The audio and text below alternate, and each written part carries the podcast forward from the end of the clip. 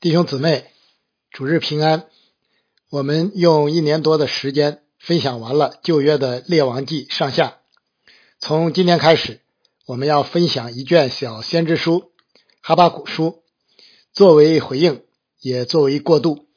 之后呢，我们将开始分享新约的路加福音和使徒行传，那需要又一段较长的时间。分享之前，我们先一同祷告。天父。感谢你启示了你的话语，叫我们可以查验何为你善良、纯全、可喜悦的旨意。以下的时间，恭敬的仰望，交托在主的手中。求主将那赐人智慧和启示的灵大大的赏给我们，开启我们，光照我们，好叫我们看出你话语当中的奇妙。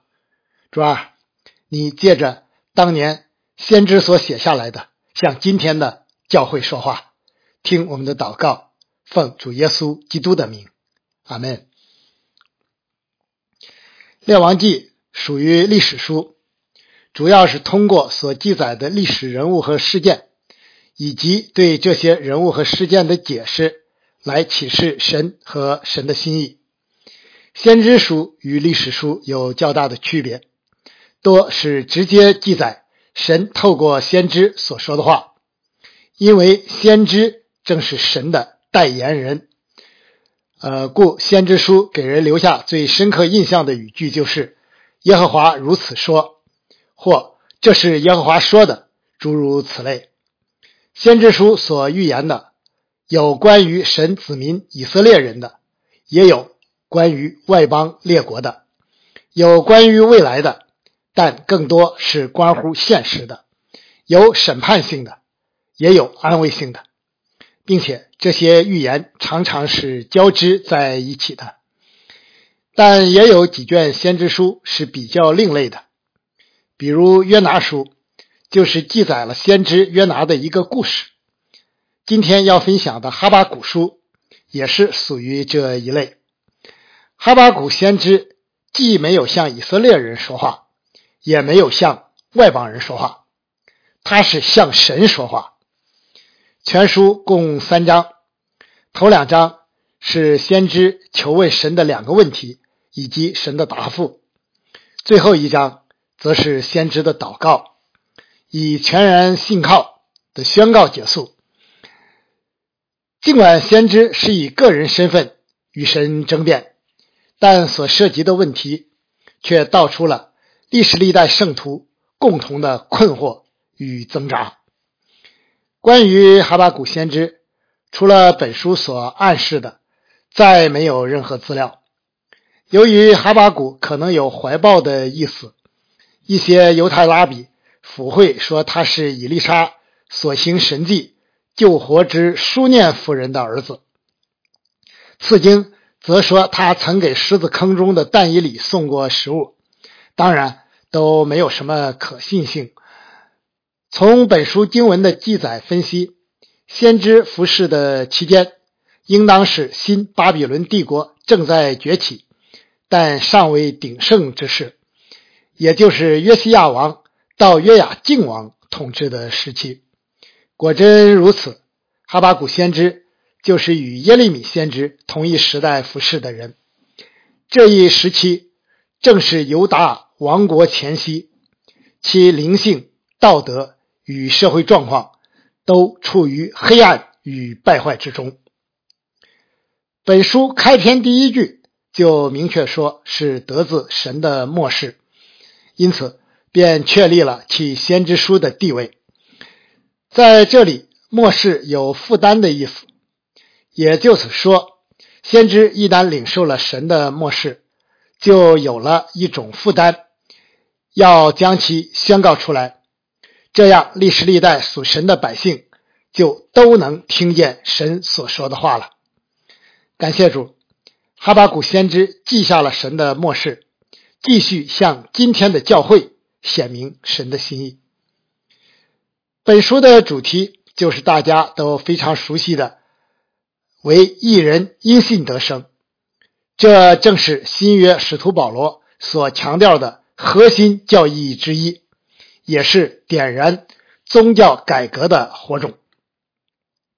今天我们要分享的第一章包括两部分，上半部分是先知的第一问及神的回答，下半部分是先知的第二问。第二章则记载了神的回答。我们先来看第一问及神的回答。哈巴谷先知颇有约伯的风范，既勇敢又坦率，竟然敢与神争辩。相信先知已经为这些事困扰并祷告很久了，但却始终不见神出手干预，实在是忍无可忍。于是就有了这第一个质问。当时的南国犹大因信仰示威，不专心侍奉耶和华，不遵行律法，从而导致社会不公，恶人亨通，一人受苦。自马纳西以后。除约西亚以外，没有一个好王。不仅行妖华眼中看为恶的事，而且流无辜人的血，充满耶路撒冷。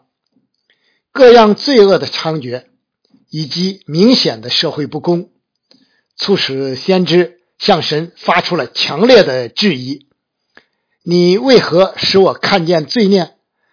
你为何看着奸恶而不理呢？”这实在。也是今天我们许多人的困惑与挣扎。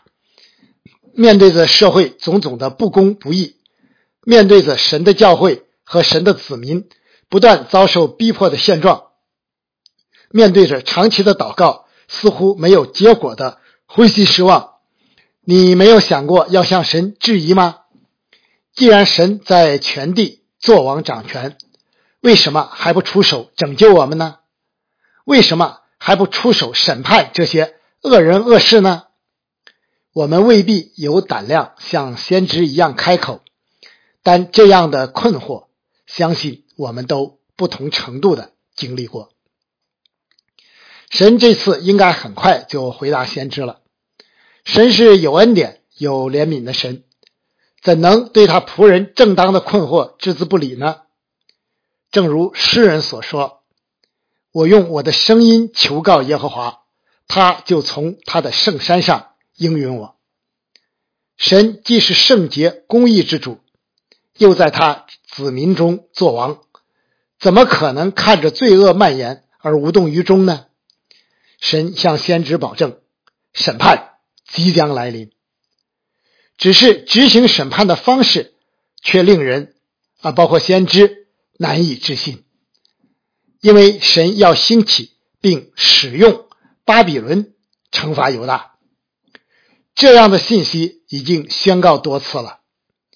当年西西家王接待巴比伦的使者时，先知以赛亚就宣告过，只是以色列人始终不愿意接受而已。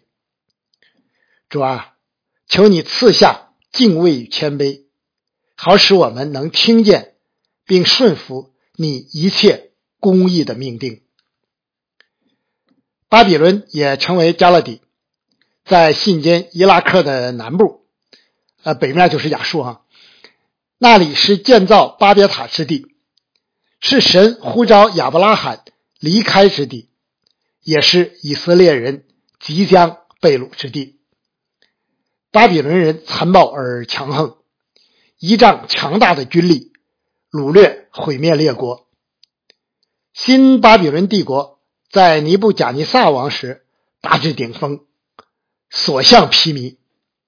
也正是在此呃时期，犹大国最终覆灭，所罗门圣殿被焚毁，人民被掳，以致巴比伦常被作为圣经中抵挡神、迫害神子民之邪恶势力的代表。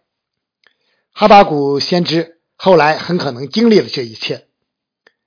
现在先知明白了神的心意与安排，他将作何感想呢？这就来到了第二问。神的回答不仅没有解除先知的困惑，反而使先知陷入了更大的苦恼之中。就像今天我们听说神要兴起类似希特勒、北朝鲜之流。审判教会一样，让先知实在难以接受。相较于邪恶的外邦巴比伦，犹大简直就是正义的了，因为其中至少还有像先知一样的敬虔之人。神使用恶的啊，这里是相对更恶的，审判义的，也就是相对有较少的恶的，这公义吗？神即使眼目清洁，不看邪僻，不看奸恶，怎么会如此行事呢？哈巴谷想不通，也不服，于是再次质问神。先知真是执着啊！但先知在发问，在再次发问的一开始，首先宣告了三点：一是耶和华我的神，我的圣者，这确认了神的属性，神至高无上的地位，又确认了神与先知特殊的关系。这是先知求问的基础与前提。二是，我们必不致死。先知确信，无论遭遇什么，真正神的子民都一定会蒙保守得拯救，这是先知求问的保障。三是，你派定他与你设立他，这是对神主权与智慧的降服。先知清楚的知道，神的意念高过人的意念。神的旨意无人可以拦阻，这就在求问前摆正了先知自己的地位与心态。任何人的祷告，尤其是这种带着争辩或质疑性的祷告，若不以此为前提，就难免落入不敬畏与网球的网罗。我们一定要小心。传道书说：“你在神面前不可冒失开口。”也不可心急发言，因为神在天上，你在地下，所以你的言语要寡少。唯愿我们在祷告的时候都能存敬畏谦卑的心，摆正自己的心态与位置，这才符合圣徒的体统。发问之后，先知犹如夜间知更守望之人，耐心等候神的回答。最后，我们谈三点教训。结合本章有关哈巴谷先知的记载，我想与弟兄姊妹分享有关祷告的几点教训，有助于我们每日与神交通的近身。首先，祷告是双向的，应该有问有答，要留心倾听神对祷告的回应。祷告不是自言自语，不是打空气。而是与神交流，正是通过这些互动，我们清楚知道祷告被垂听或蒙应允；也正是通过这些互动，我们能不断修正祷告的方向与内容，从而被带入神的心意中等等。我们所祷告的那位神，乃是又真又活的神，是有生命、有位格的主，他一定听我们的呼求。也一定回应我们的祷告。可能你说我怎么很少听到神的回应呢？我想提醒大家三点：一是祷告时一定要存正确的心态，摆正自己的位置，像先知一样。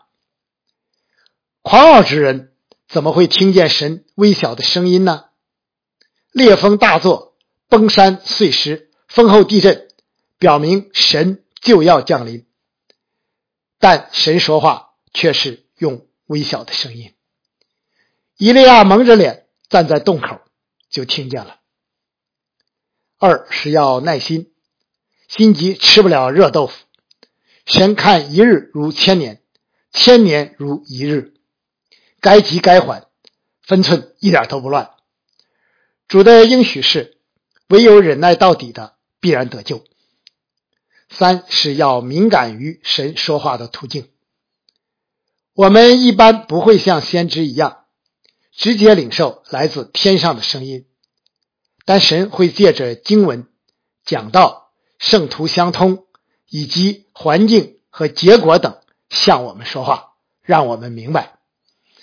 因为主应许真心寻求的，凡祈求的就得着，寻找的就寻见。叩门的就给他开门。其次，我们的困惑可以也应该带到神面前，向神求问、质疑，甚至辩论，像先知和约伯一样。但我们应当记得，约伯确实是异人呐，他所遭遇的确实不是直接出于他自己和家人的罪。同时，面对突如其来的灾祸，约伯依旧能够真诚的宣告：“我赤身出于母胎，也必赤身归回。赏赐的是耶和华，收取的也是耶和华。耶和华的名是应当称颂的。”其内涵，正如哈巴谷先知在第二次质问神之前所宣告的一样。再说，约伯的好些急躁话是在与三个朋友辩论的过程中说的，情有可原。即便如此，约伯后来也真诚的懊悔了。也就是说，没有若没有敬畏与谦卑，若不能摆正神与人的位置。若不明白神与人之间天上地下的区别，就不要贸然质疑神。现实的生活中，只要仔细一点醒察，大部分问题还是能找出我们自己的原因的。千万不要自以为意，自以为是约伯或先知，有资格向神讨公道，那是非常危险的。再者，与神争辩。应该是为了明白神的旨意，是为着神的荣耀。如果抱着一种追责或是埋怨的心态，那就还是先悔改再说别的吧。神很不喜悦旷野漂流的那一代以色列人，原因之一就是他们总觉得神欠他们的，一有不顺就发怨言。好在神不小气，又有摩西居中代求。他们才被忍耐了四十年。第三，神的回答可能令我们不解、困惑，甚至震惊，难以接受。就如本章的哈巴谷先知一样，神既公义又良善，既智慧完全，又掌管天地万有，岂是卑微有限之人所能测度的呢？神使用巴比伦。惩罚犹大，使用驴教训巴兰，使用撒旦试炼约伯，这都不是我们容易理解与接受的。问题的关键在哪里？就在于颠倒我们习以为常的次序。我们总是习惯于理解了再接受，但先知却是凭信心顺服，不论理解与否。哈巴谷先知正是这样最终走出困惑的。按照我们自然的人性，这不可能；但凭着信心，一点困难都没有。所以，祷告求问神之前，最重要的一点就是先下决心顺服，顺服神可能给予的一切答案。在我自己的体会中，你一定要为自己最不情愿。最不能接受、最难面对的可能，做好准备。呃，这通常需要经历一个痛苦的过程啊。这样预备好了，就会比较容易听到神的回答，也比较容易照着去做。其实许多的时候，我们之所以听不到神对祷告的回应，是因为我们根本就拒绝不想听的、不想要的。犹大帝余剩的百姓请耶利米先知为他们求问神该往哪里去，并信誓旦旦的保证：我们现在请你到耶和华我们的神面前，他说的无论是好是歹，我们都必听从。